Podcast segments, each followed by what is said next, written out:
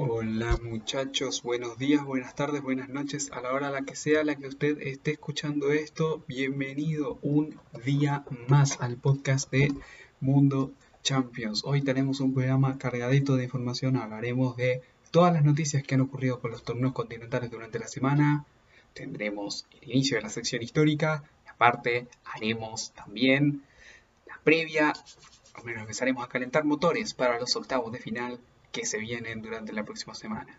Así que, si quieres quedarte, ¿qué esperas? Ven, escucha el podcast de Mundo Champions. La Champions.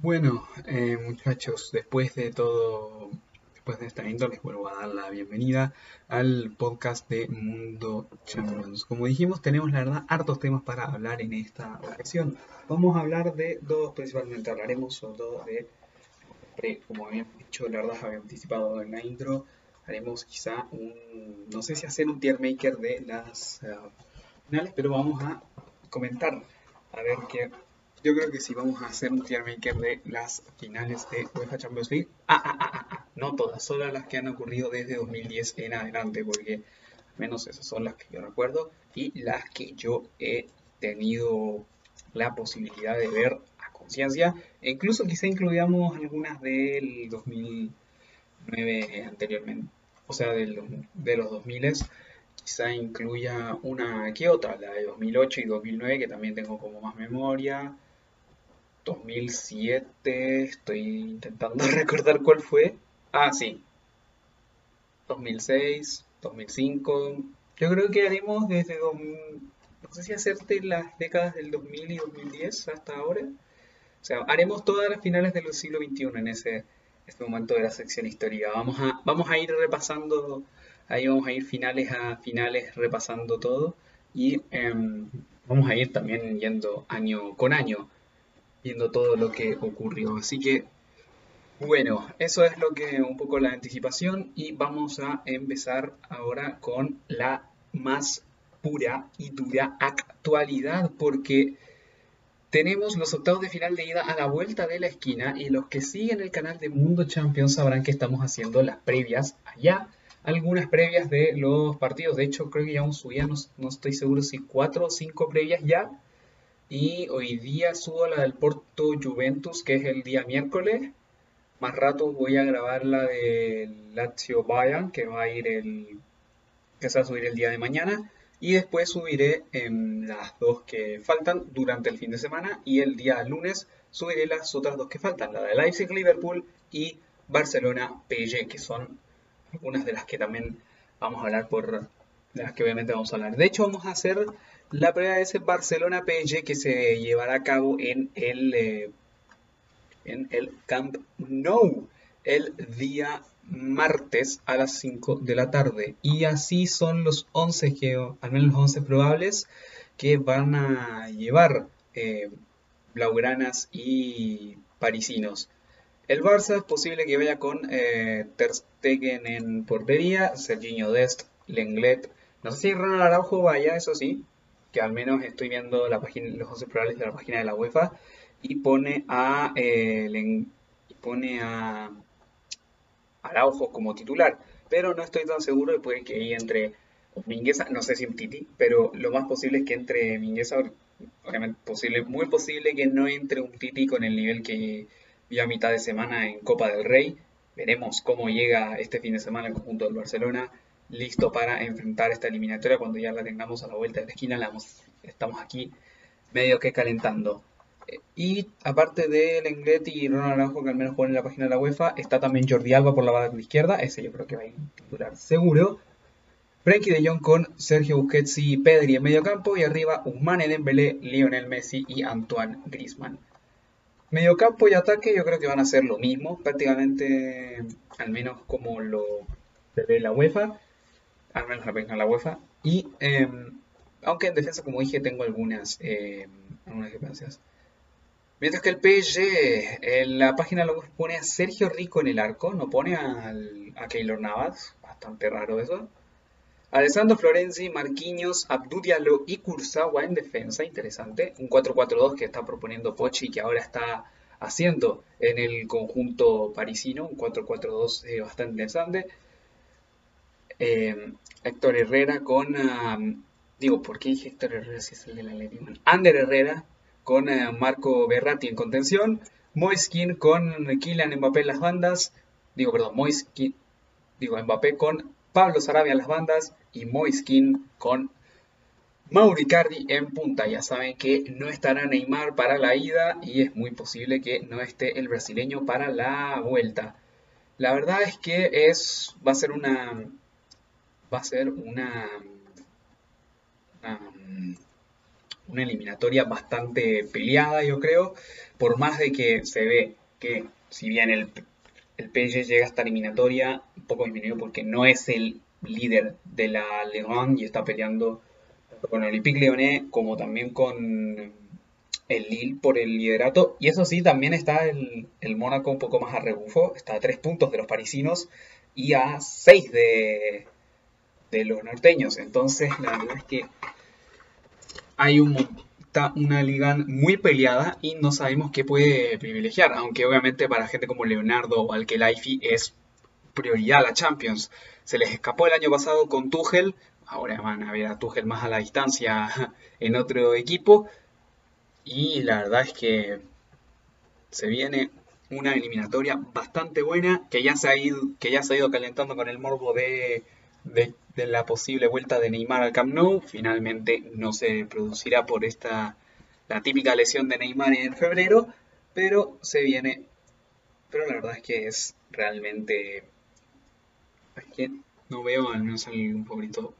Como llega el Barça, llega un momento mixto de la temporada, en semifinales de Copa, el Sevilla le dio un baile a mitad de semana, aunque fue el conjunto blaugrana con equipo medio titular, medio suplente a esta eliminatoria. Sabes que la Copa no es la prioridad en este instante y la prioridad es la UEFA Champions League para el conjunto parisino digo, ¿por qué dije parisino? Para el conjunto blaugrana, ya la liga prácticamente no es prioridad, sobre todo sabiendo el tema de que está a 7 puntos del Atlético de Madrid, aunque con un partido más que los del Cholo Simeone. Pero bueno, esa es la. Ese es como yo creo que el modo de previa. Como dije, esos 11 probables yo no creo que sean como los, los mismos. Sergio Rigo no creo que irá a hablar con el PSG. La defensa medio que la veo, veremos si entra Tilo Kerer o no. Y el medio, campo para arriba yo creo que ese va a ser el va a ser como titular. Yo creo que el PSG puede que entre con mucho jugador a comerse al, al Barça. Veremos qué es lo que ocurre en este en estos partidos esta muy buena eliminatoria que se nos viene el día martes. Es posible que hagamos transmisión en el canal de Mundo Champions reaccionando a la eliminatoria. Todo, todo si es que tengo tiempo, o si, es que dependiendo de cómo llegue en cuanto a temas de la semana y todo. Pero es muy, muy, muy posible de que tengamos un live en el canal de Mundo Champions. Así que ahora les digo que vayan al canal de YouTube de Mundo Champions después de este programa, se suscriban porque ahí estaremos en vivo para todos ustedes si es que si es que el mundo, si es que obviamente si es, que me lo si es que el tiempo lo permite, en fin. Bueno, la otra eliminatoria que será el mismo día, al menos un encuentro de ida, será el Leipzig Liverpool será una muy buena prueba para la temporada de Jürgen Klopp, así como también será prueba el partido de mañana enfrentando al Leicester City, que será a las 9.30 de la mañana. Vamos a ver las alineaciones de Huskort de tanto de ese partido como la de Leipzig Liverpool. La verdad es que no la, no la he podido contar, la verdad es que no tenido, no, las panas de Huskort no nos han podido dar este, la la formación, así que vamos a eh, un segundo. Ahí está. Eh, digo que tengo que ver un celular, pero bueno. Vamos a ver el eh, partido de mañana, acá, upcoming. Ah, no, esto es de hoy día. Estoy yéndome... Discúlpeme que, que es primera vez en mucho tiempo que uso Discord, así que... Ahora sí. Ahora sí. Vamos a ver eh, lo que se viene en... Eh, para ambos equipos. Aquí están las formaciones de ambos equipos. El Leicester formará con eh, Casper Schmeichel en portería, Johnny Evans, Soyuncu y Fuchs en defensa. Recordar que Wesley Fufana está lesionado. Marco Brighton y Ricardo Pereira por las bandas. Wilfred Ndidi con Yuri Tielemans en el doble de contención. Más ofensivos, Javi Vance, James Madison y Jamie Vardy que vuelve después de lesión. Mientras que el Liverpool jugará con Allison en portería, Trent Alexander-Arnold, Andy Robertson en las bandas, Jordan Henderson vuelve a la posición central, pero Ozan Kabak asoma como titular, Thiago, Ginny Wijnaldum y James Milner en el medio, mientras que arriba está el tridente de siempre y que le ha dado muchas alegrías al Liverpool de Jürgen Klopp. Roberto Firmino, Mohamed Salah y Sadio Mane. Esa es al menos el 11 de prueba. Yo creo que puede ser quizá este 11 como base para el partido contra el eh, Leipzig. Voy a ver si es que están los 11 probables para ese partido y también quiero ver el resultado del el último resultado del RB Leipzig previo a este trascendental encuentro previo al viaje a Budapest. Hay que noticia en la que vamos a seguir andando después. Le ganó 2 por 1 al Augsburgo en su casa que lamentablemente no la podrá usar ya ahí el spoiler de la noticia, pero ya después vamos a ahondar un poco más profundo en eh, eso. Estamos esperando aquí a que cargue todo el tema para recordar los goles y todo. Acá está. Eh, goles de Dani Olmo y de Christopher Anconcu. Había sido el penal mal. Lo había fallado en un inicio Dani Olmo, pero después lo pusieron en otro y lo metió. Christopher Nkunku había marcado el 2 a 0 y Caliuri descontó para el Augsburgo. Así que eso es la actualidad de un Leipzig que a espera de que el Bayern juegue el lunes su partido ante la Armina Bielefeld em, viene como em, viene llega con esto a 4 puntos de los bávaros aunque como dijimos tiene que jugar ante un equipo que está peleando el no descender eh, en la eliminatoria la verdad es que veo en un inicio una muy igualada. Yo creo que ya después cuando, cuando toque el análisis de la previa en el canal vamos a seguir ahondando en eso. Vamos a seguir ahondando en quiénes serán los jugadores clave, quiénes pueden ser, quiénes para que segundos. La predicción también. Voy a, voy a reservar mi predicción, pero digo que será una eliminatoria pareja en un inicio. No sé si ustedes piensan igual, pero yo digo que es una eliminatoria muy pareja esta entre alemanes y scousers. Y puta, la verdad es que es muy poco lo que podemos prever para, esta, para este gran duelo. Y vamos a recordar también eh, lo que se viene en las otras competiciones para que ustedes también vayan, eh, vayan preparando. Porque tenemos también Europa League esta semana. Tenemos la ida de los 16 de final de ahí voy a dar los horarios de los encuentros para ver. Hoy estamos a 12, 16, 17, 18 de febrero, el día en que vuelve el cine a Chile. Así sí, aquí está. Vamos a hablar de la Europa League. Tenemos aquí todos los duelos se juegan a la, o a las 3 o a las 5 de la tarde, hora acá chilena. A las 3 tenemos Dinamo de Kiev Brujas en el Olímpico de Kiev, Krasnodar Dinamo de Zagreb en casa del Krasnodar, Estrella Roja Milan en el Rajko Mitic, Olympiacos PSV Eindhoven en el Georgios Karaiskakis, Real Sociedad Manchester United, vamos a ahondar después en esa eliminatoria con respecto a dónde se juega, Sporting Braga Roma en el Municipal de Braga, Slavia Praga, Slavia Praga, Leicester City en, en casa del conjunto checo y Wolfsberger Tottenham en casa austriaca y el Young Boys Leverkusen en Suiza. Se juega la ida. Luego los de las 5 de la tarde, Benfica Osno. Después vamos a andar también en donde se jugarán esos encuentros cuando hablemos de los cambios de sede y mi opinión. Granada, Napoli en el nuevo Los Cármenes, Lille Ajax en el Stade Pierre Marot, Maccabi Tel Aviv, Tardonis en, em, en Tel Aviv en Israel, Molde Hoffenheim, también más de lo mismo. Vamos a hablar después eh, con respecto de los cambios de sede. Royal Antwerp Rangers en Bélgica y el Salzburgo Villarreal en Salzburgo en Austria.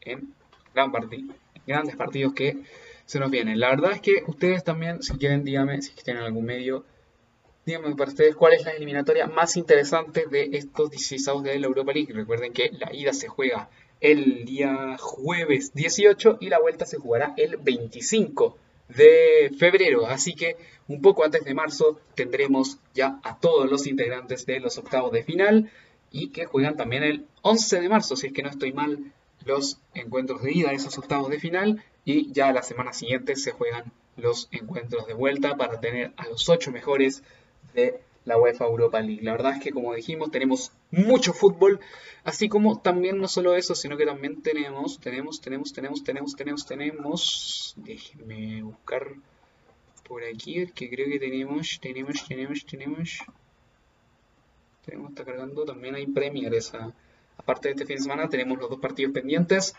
Everton, Manchester City y eh, Fulham. Y también tenemos el Sevilla Borussia Dortmund. Vamos a hacer aquí un poco, vamos a completar un poco más la previa de ese encuentro, de los encuentros ya de día miércoles entre Sevilla y Borussia Dortmund. Borussia Dortmund. 11 probables.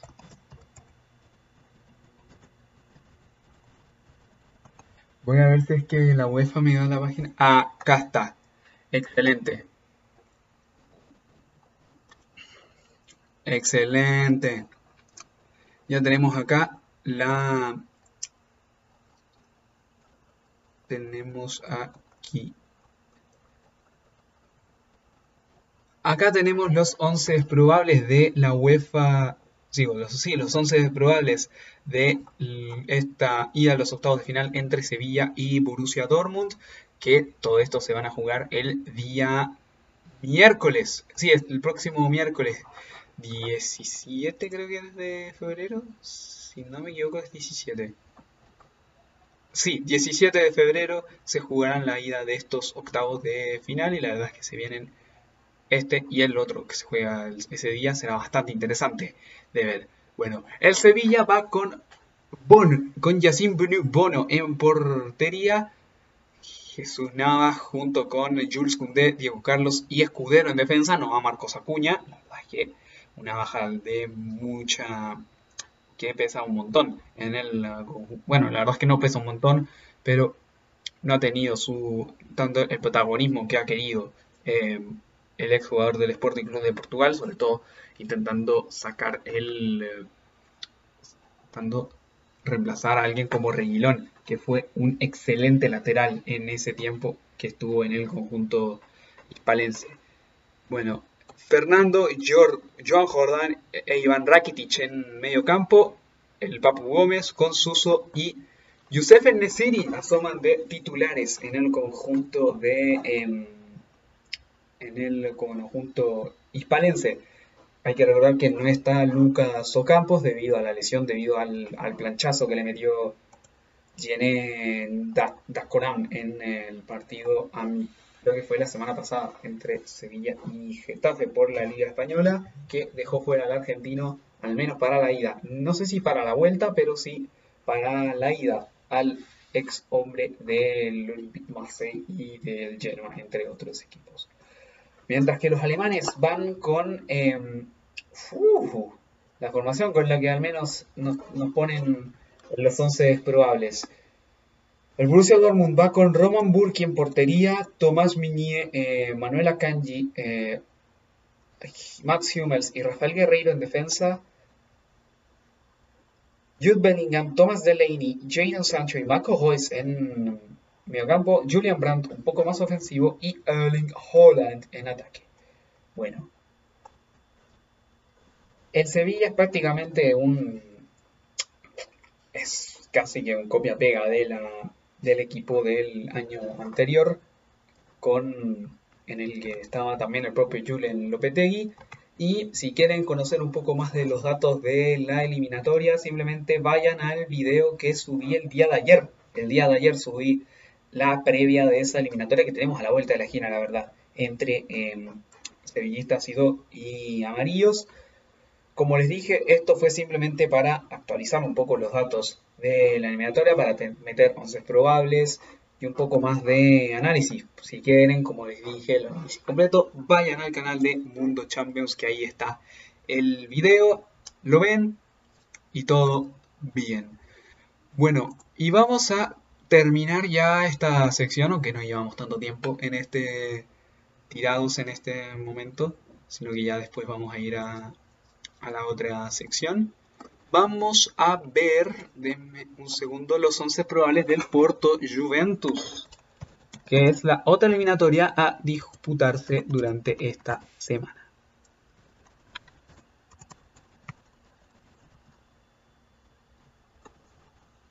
Acá está, gracias. Hay que recordar que estoy sacando todas estas últimas previas de la página oficial de la UEFA, así que esto es, no no estamos sacando de, ninguna, de ninguna fuente ilegal, estamos sacando de la página de la UEFA, así que bueno. Esto es lo que, esto es lo que se nos viene. El Porto formará con eh, Agustín Marchesín en portería, Wilson Manafá, Pepe, Chancellor Bemba y Saidú en defensa. Eso es lo que prevé inicialmente. Disculpenme por el hipo. Sergio Oliveira con Mateus Uribe. En doble contención. Perdón. Otavio con em, Jesús Corona en las bandas. Iba Musa Marega con Medi Taremi en punta. No va Luis Carlos Díaz, el colombiano. No sé. Honestamente no sé por qué. Y la verdad es que, bueno, Sí, que se escucha tanto en la grabación como los que están viendo en Twitch.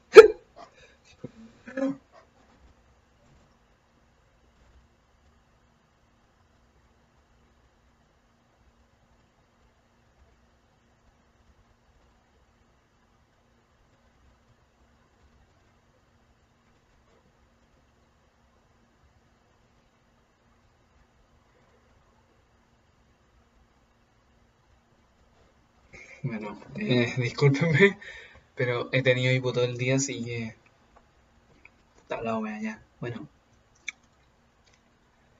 Por su parte, la vecchia señora tiene alineación probable a Szczesny en portería, Danilo, Bonucci, Delic y Alexandro en la línea defensiva, Juan Guillermo Cuadrado un poco más adelantado con Federico Chiesa en la otra banda, Arthur y Weston McKenney en la contención y en punta Álvaro Morata con el ser 7, el bicho, el comandante Cristiano Ronaldo.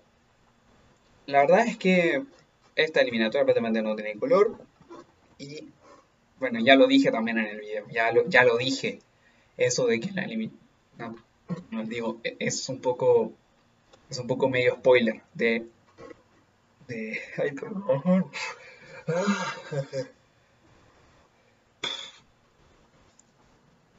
es un poco de spoiler del video que voy a subir inmediatamente después de este podcast.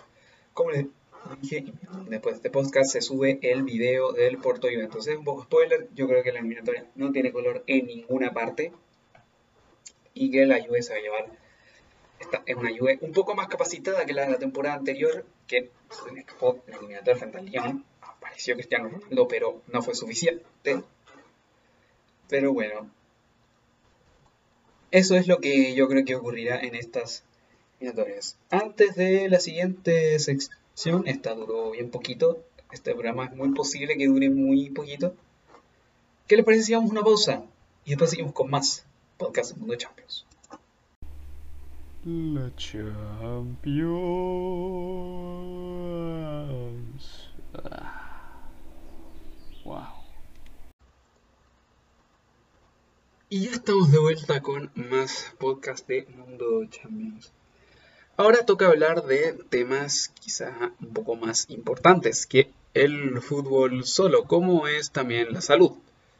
¿Y, eh, ¿y con qué me refiero a la salud? Pues muchos, ya en el bloque anterior cuando hablamos de la Europa League, ya lo intuyeron en la parte de, en, la parte en la sección, o sea, el momento, en el podcast al que me estoy refiriendo, y es que vamos a hablar de todos los cambios de sede que han, que han sucedido de las últimas semanas, ahora tanto en Champions como en UEFA Europa League, cambios de sede por doquier hemos tenido.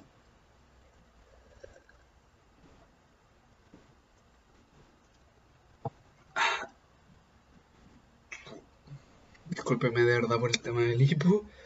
Ah, la puta madre, ya. Volviendo al tema. em, em, han sido seis partidos entre Champions y Europa League que, que cambiar de sede y ahora vamos a explicar los motivos. Y esos seis partidos son los siguientes.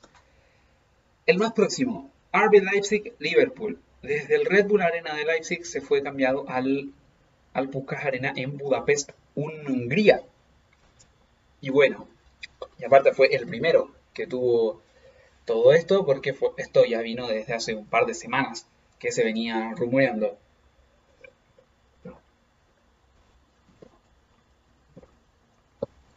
Y algunos se preguntarán, ¿por qué está... Ay, perdón, está hipo de mierda. ¿Por qué está... ¿Por qué se cambió de este encuentro? Pues bueno, simplemente si es que entras a Alemania, em, em, o sea, no están las puertas abiertas para algunos eventos importantes, pero uno de esos eventos no es la UEFA Champions League, entonces es muy difícil, entonces por eso no permitieron entrar inicialmente ni al Liverpool ni tampoco al Manchester City, que era el de que quería hablar ahora, que también tuvo que cambiar la sede para ese día. Y aparte, con la- los estragos que está haciendo la cepa británica en Europa, no quieren que se siga expandiendo por más países. Así que ambos partidos fueron cambiados a Budapest y se van a jugar uno el día martes y el otro el próximo miércoles. ¿no? O sea, uno para el día martes 18 y el otro para el miércoles 24.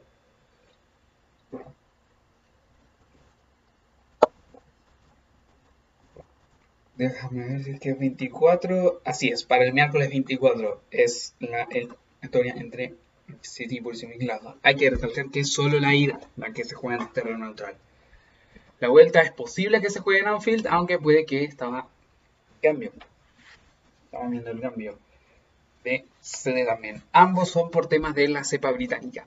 Y otra eliminatoria que también se cambió de sede por la cepa británica fue la del Chelsea Atlético de Madrid que cambió del Wanda Metropolitano al estadio de Bucarest, en donde el conjunto atlético había ganado la Europa League del año 2012.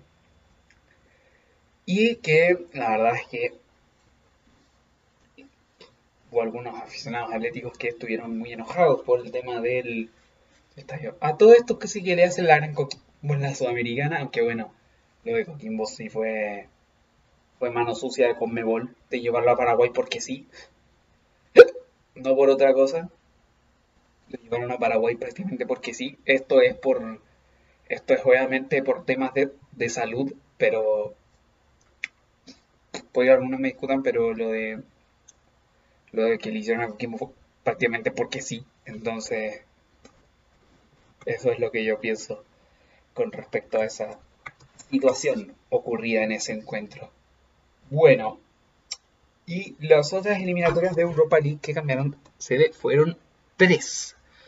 Dos también tienen que ver con temas de la cepa británica. El Benfica Arsenal pasará su ida del Stade de Luche a el Olímpico de Roma. Sí, al Olímpico de Roma que el día antes será usado por la Lazio en esa ida Bayern München, que también no sé si el día antes será ocupada por el conjunto Bianco Celesti frente al, al ya al equipo que ya consiguió el sextete que sextete que ya, ellos es imposible esta temporada porque ya quedaron eliminados en Copa de Alemania pero volviendo al tema Benfica Roma también ha sido cambiado Y el otro ha sido el Real Sociedad Manchester United, que ha tenido que cambiar de San Sebastián al Juventus Stadium en Turín. Y el último que se cambió fue el molde Hoffenheim. En Noruega las eh, normas estaban tan muy estrictas y perdimos el que posiblemente hubiese sido el único partido, o uno de los muy pocos partidos que hubiese tenido público entre eliminatorias de Europa y Champions League, porque creo que no sé si en Rusia seguirán las normas para tener público en, en las gradas, pero si no, pero si, es que siguen, el Krasnodar Dinamo de Zagreb va a ser el único partido con público entre Europa y, y Champions. Y al menos hasta hace muy poco, Noruega también podía tener un poco de público. De hecho, el molde, casi todos los partidos de la fase de grupo los jugó con público, excepto los de fase previa de Champions, porque ahí la UEFA no había dado así como la medida ya hecha. En, en fase de grupo, los países a los que les permitan pueden ingresar público a, la, a su partido. Y bueno, eso fue lo... Bueno, volviendo al tema, se los cambiaron de Noruega a Villarreal, al Estadio de la Cerámica. Menos mal que el Villarreal juega la ida ante el Salzburgo en, en Austria, si no hubiera tenido que irse a otra sede. Los ambos equipos en Noruega, la verdad es que, casi que no dejan entrar a gente alemana. Esto ya no tiene que ver con la cepa británica del COVID-19, pero la verdad es que la situación se está uniendo cada un poco compleja en ese sentido y puede que tengamos más cambios así para las eliminatorias de vuelta o algún cambio en la competición o quién sabe de aquí a algún futuro. Y es la verdad preocupante eso en un inicio. Y la verdad es que está bien, está bien que se, que se, bueno, igual en situaciones así, el fútbol no es, es, es quizá lo de no sé si lo de menos, pero, pero no es tan importante como otras cosas como por ejemplo lo es la salud en estas épocas de COVID. Entonces encuentro bastante coherente todo esto de, de cambiar de sede, al menos para... Aunque eso sí, obviamente no les sienta bien a los que son locales. Obviamente, si hay algún hincha de la Leti escuchando esto, quizás no le, no le haya sentado nada bien que le cambien su sede. O no sé si hayan hinchas del Leipzig escuchando esta hueá, pero algún hincha de la línea más que hay. En fin. Un, un embrollo en el que igual entre quien me pero a la vez no me gustaría meterme, así que voy a, voy a opinar bien un poquito de esta situación. Bueno, ahora empezamos con nuestra sección histórica, porque para rellenar un poco más de, programita y que este capítulo de no sea tan corto, aunque bueno, es medio corto el que después tengo que subir y grabar otro video. Así que no saben, tengo que subir el de. Tengo que subir la previa del Porto Juve que la grabé ayer. Y grabar la del Nancy Bayern Munich, que escribí también el guion entre ayer y hoy día. Escribí el, el guion de ese video, así que estén atentos al canal pero bueno, volviendo al tema. Vamos a empezar con las previas. Bueno, no previas. Haremos nuestro tier maker de finales de Champions. Denme un segundito. Mientras intento sanar mi hipo, no me van a escuchar, así que...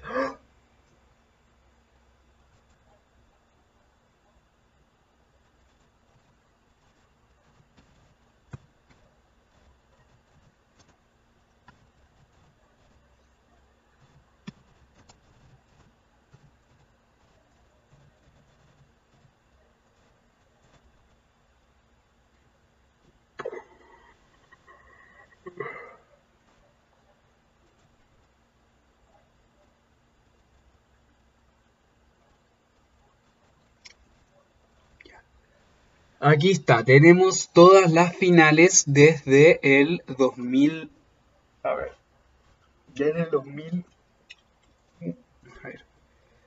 2000, 2001, 2002, 2003, 2004, 2005, 2006, 2008, 2009, 2010, 2011. Tenemos aquí un montón de finales. 1, 2, 3, 4, 5, 6, 7, 8, 9, 10. Tenemos aquí 10 finales desde el 2010 hasta el 2019. Vamos a ir por orden alfabético. Aquí, tenemos las escalas aburrida, regular, buena, emocionante y épica. vamos a irnos a la final del año 2000, que si no me equivoco fue la del Real Madrid con el Valencia. Voy aquí a ganar.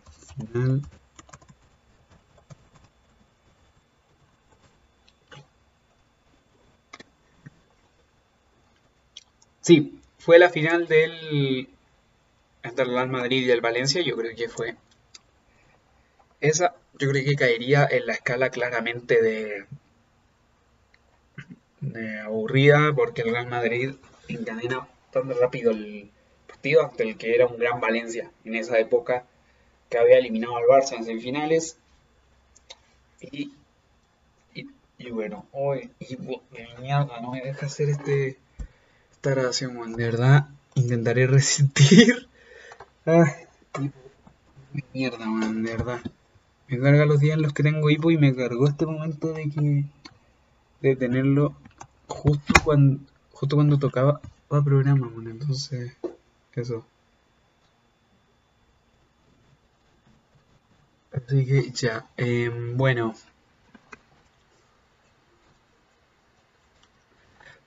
Sigamos con más finales. Vamos con la del 2001. La del 2001. Que fue otro año en el que Valencia llegó a una final pero que el Bayern München le arrebató en los penales. Y esta yo creo que llegaría en la categoría entre buena y emocionante, porque la verdad es que era un golpe a golpe también, aunque yo estas finales solamente las he visto en video, no las he vivido directo, y es muy difícil que pueda yo hablar al respecto. Nos vamos a saltar a la primera que vi, que fue la del 2006, entre Barcelona y Oslo en París que fue ese Barça de Frank Rijkaard con Ronaldinho. Entonces, creo que caería la de emocionante. Yo creo que caería en la categoría de emocionante.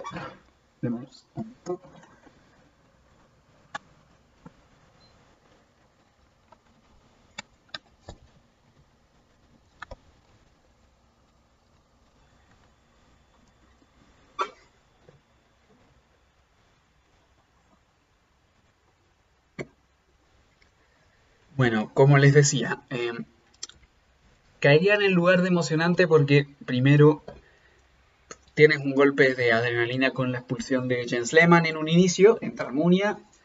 Luego el Arsenal se adelanta con uno menos, con ese gol de Sol Campbell, y después el Barça lo da vuelta a, pura épica. Entonces, em, como un poco más de épica que de juego. Luego de los goles de Belletti y creo que lo había hecho Henry. Ah, no, y de Samuel Leto. Esa fue la primera Champions que había ganado Messi, aunque creo que en una de las rondas anteriores se lesiona para el resto del campeonato, ¿no? Entonces, ahí Messi también era un jugador a caballo entre el equipo B y el equipo A del Fútbol Club Barcelona, pero como estuvo parte de, estuvo en parte de esa plantilla, lo ponemos ahí, ahí como la primera Champions de Leo Messi con el Fútbol Club Barcelona. Vamos a la final del 2007, otra que yo viví, pero también después voy a hablar para la del 2005 que fue épica. Esa yo creo que va épica de manual. La del 2005, el 3 3 entre el Milan y el Liverpool, y el 2007 fue la revancha de esa final. Fue la revancha en Atenas, esta yo creo que fue regular, porque si bien tuvo un par de tramos emocionantes, yo creo que fue una, una regular más, más que nada, sobre todo, sobre todo eso de regular no fue, no fue la gran cosa, ni mucho menos. Así que yo creo que para regular, no tirando para aburrida, pero regular. La final entre el Milan y el Liverpool, aunque tiró aburrida después de que el Milan se adelantara por 2 a 0, pero, pero tuvo un poco de emoción después del descuento cerca, cerca del final de los Reds y fue la última Champions que tiene hasta el momento el conjunto Vamos con la del 2008 en eh, Lushniki, en el que se enfrentaban el Manchester United y el Chelsea. La primera de las dos de las que vamos a hablar en la que tenemos equipos ingleses involucrados, o 100% equipos ingleses, porque ya después vamos a hablar de la otra que tiene ingleses y que ustedes conocerán muy bien cuál es. Bueno, en el un segundo.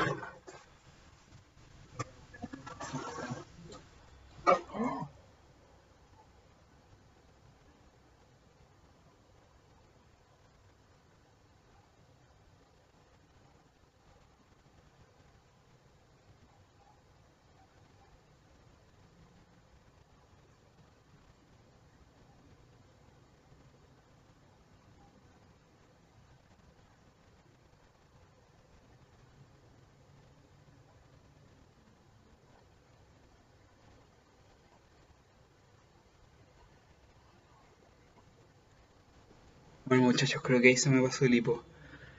O eso espero, ya. Volviendo al tema, em, tenemos la final de 2008 en Sneaky Rusia entre el Manchester United de Sir Alex Ferguson y el Chelsea de Aaron Grant.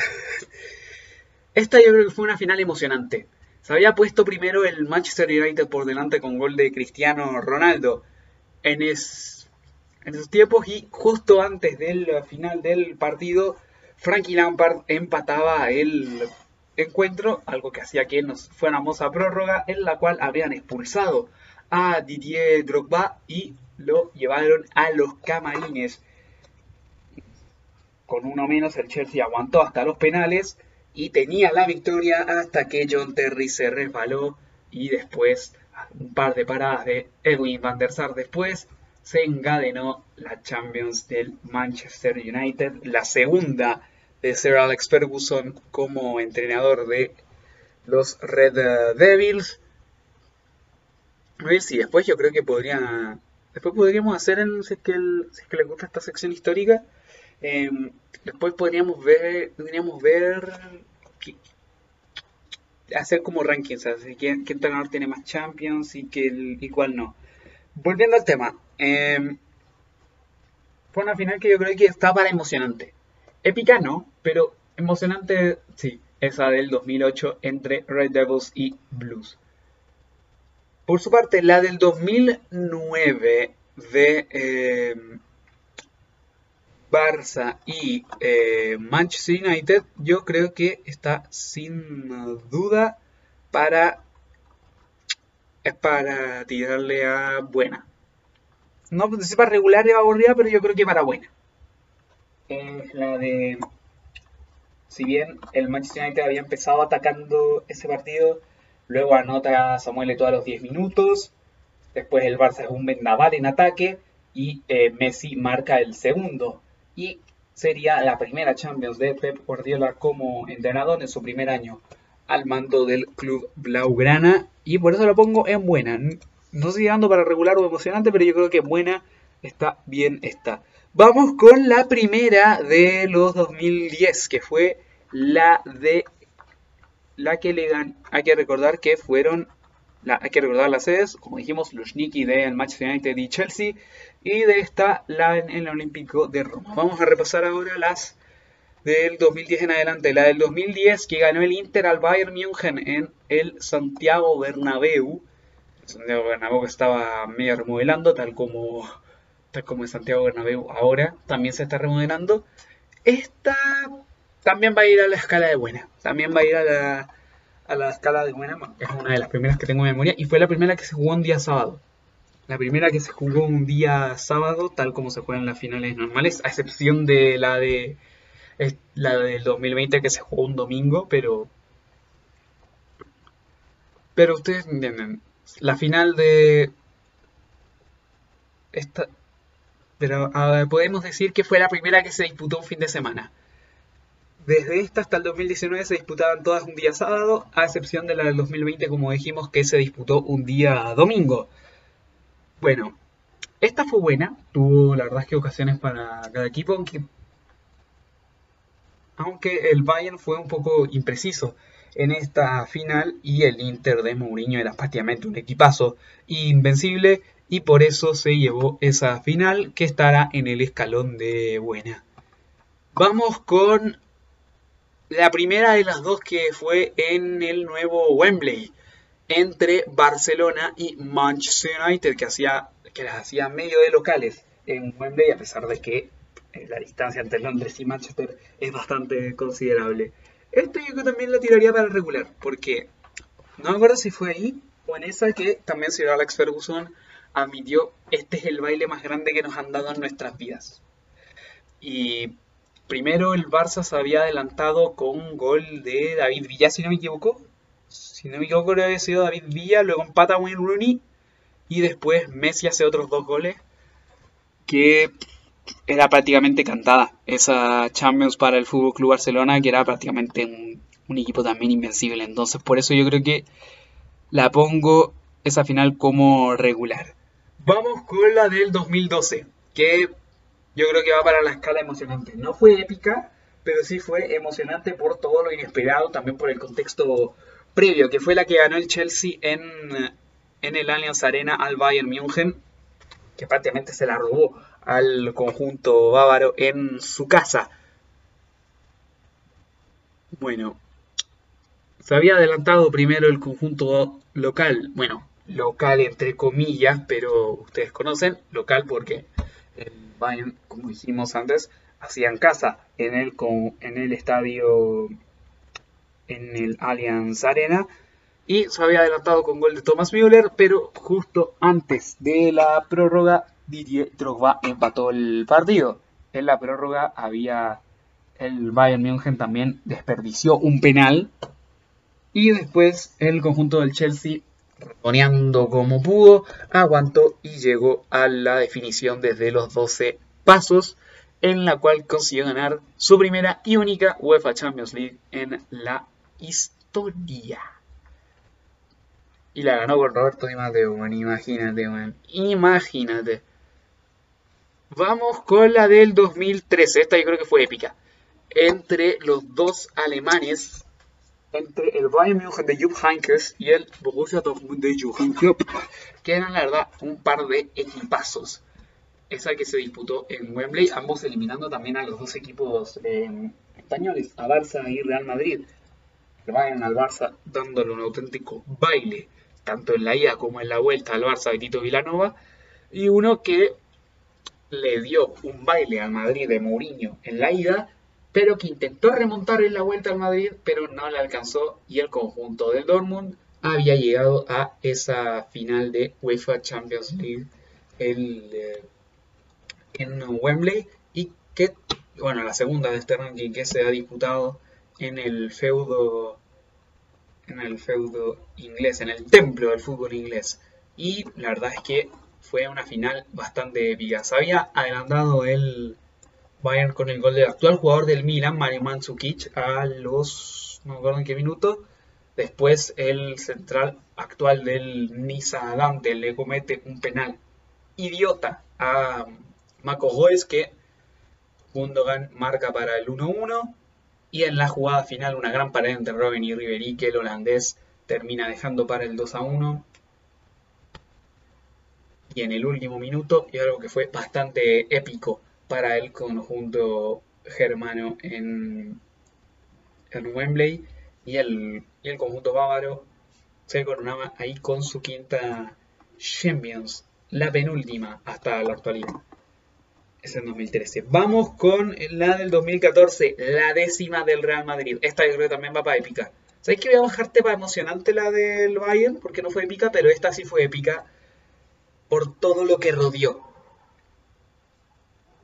Em, obviamente por ser la décima del Real Madrid, tiene ya un, un peso histórico importante. Tiene un peso histórico importante la décima del Real Madrid. Em, también por cómo se había dado el partido, que el conjunto de la Leti había atacado, atacado y atacado. Bueno, en verdad, le había hecho el gol Diego Godín al inicio del encuentro y em, cerca de los minutos finales, Sergio Ramos empata con ese cabezazo y lleva la prórroga en la que Gareth Bale, Cristiano Ronaldo y Marcelo pachan a los colchoneros y llevan al conjunto madridista a la décima Copa de Europa, la tercera para Ancelotti como entrenador, había ganado otras dos anteriores con el Milan en 2003 y 2007 y esa como dije fue la tercera y hasta el momento última del actual entrenador del Everton inglés. Vamos ahora con la del Barça en ante la Juve en um, el Olímpico de Berlín. Este yo creo que fue regular. No fue aburrida, para nada, porque la verdad es que los dos equipos eran buenos, pero después de un momento casi que no hubo color. Entonces por eso yo la pongo en, regular esta final entre el Barça y la Juve. Ganaron los Blaugranas por 3 a 1, goles de... Creo que Iván Rakitic había abierto la cuenta a los 4 minutos. Luego Álvaro Morata había empatado el partido, actual el 9 que sigue en el equipo. Bueno, sigue en el equipo, está en su segunda etapa con los, con los pero ahí fue cuando demostró su mejor nivel.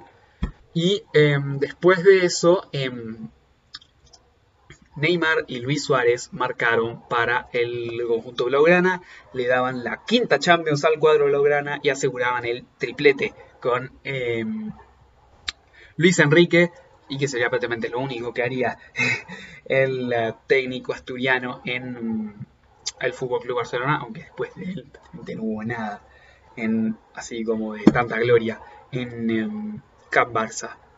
Como dije, es una final regular, tuvo momentos claros, pero otros tampoco tanto.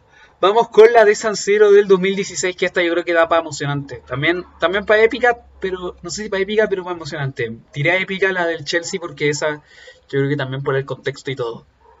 Eh, otra final ante el Atlético de Madrid. Yo creo que tiré. Era el round 2 de la décima anterior. El conjunto del Cholo venía con ganas de revancha quería ir a comerse al Real Madrid en San Siro, pero sin embargo había, se había adelantado en primer lugar el cuadro madridista, creo que un gol de Sergio Ramos, si no me equivoco, también.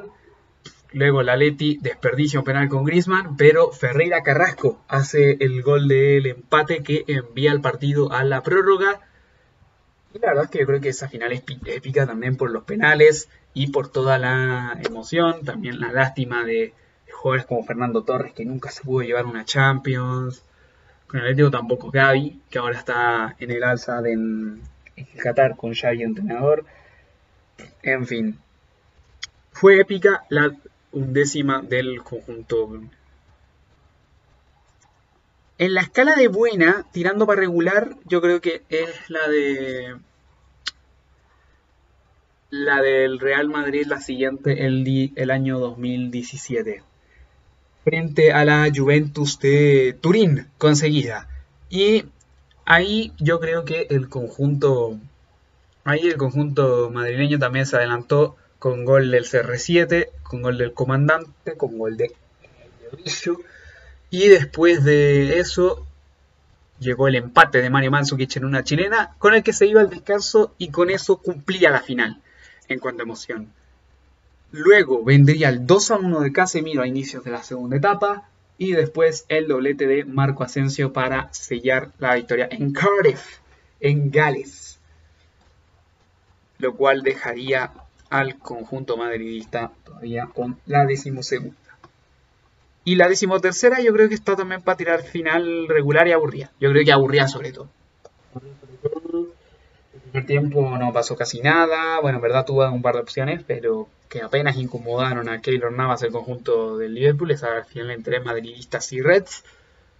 Ya en el segundo tiempo se puso buena la cosa con el primer fail de Carius, que se le entregó a Karim Benzema para que hiciera el 1-0. Después Fabio Mané hizo el gol del empate unos minutos después, lo cual le daba fuerza al conjunto de Anfield de conseguir de que le llegara la sexta y luego proseguir pero después llegaría el 2 uh, a 1 en esa chilena extravagante de Gareth Bale. Y después vendría el último fail de Loris que después de eso no se ha sabido. No se ha sabido de el arquero alemán. Y vamos con la última. Y aquí fue, y antes de seguir con esta, bueno, nos quedan dos. Nos quedan la de 2019 y 2020. Que yo creo que la de, de partida, la de 2019, por lo que se esperaba y por lo que fue esa Champions, yo creo que se va para aburrida.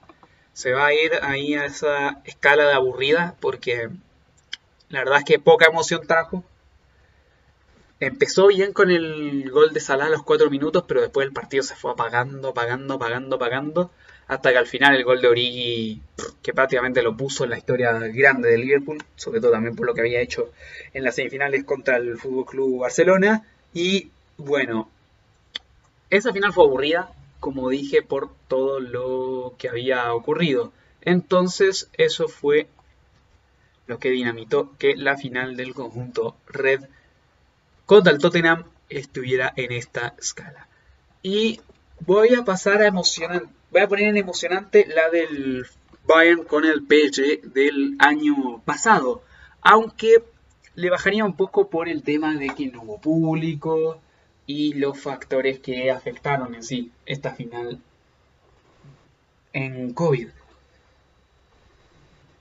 final que, como dijimos, ganó el conjunto del Bayern en el mismo lugar en el que el Madrid ganó la décima, en Lisboa, en el Estadio de Luz. Inicialmente se iba a jugar en el Ataturk de Turquía, donde se, donde se jugó el épico milagro de Estambul, pero se jugó después por el tema COVID. Se cambió a Lisboa en ese Final Eight de Portugal que em, terminó con el conjunto con el conjunto ávaro dándose como dando su sexta Champions y, em, y con eso empata al Liverpool y con eso empató al Liverpool como el tercer equipo con más Champions de la historia con 6. Pasa también al Fútbol Club Barcelona en esa estadística. Y esos han sido y este es el tier maker de las finales de Champions.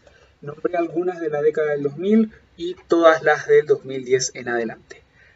¿Qué les han parecido las finales? Voy a ver si es que puedo dejar el, el tier maker. No, no, en verdad no sé. Pero si ustedes quieren, díganme también, si es que tienen alguna fuente, díganme cuál es su final favorita, su final no tan favorita. Díganme todo eso en algún medio tengamos contacto.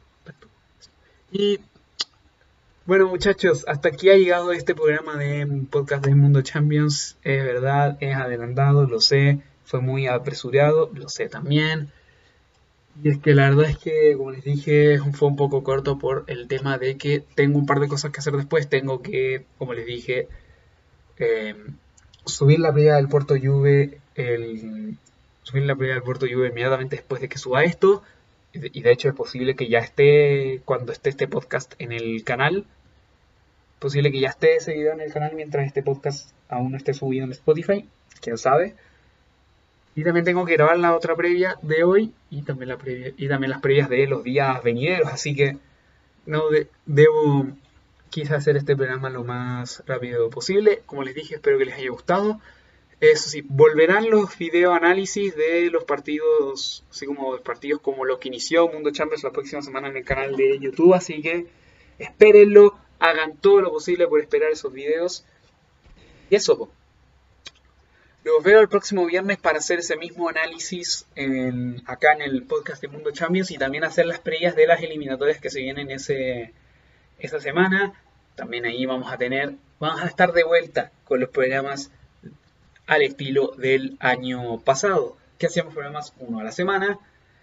Y bueno, eso pues, no olviden seguirme también en mis redes sociales, en mi Facebook, Twitter, también en Twitch, donde estoy ahora en vivo. Lastimosamente nadie nadie estuvo de la existencia de este de la, de la transmisión live del capítulo.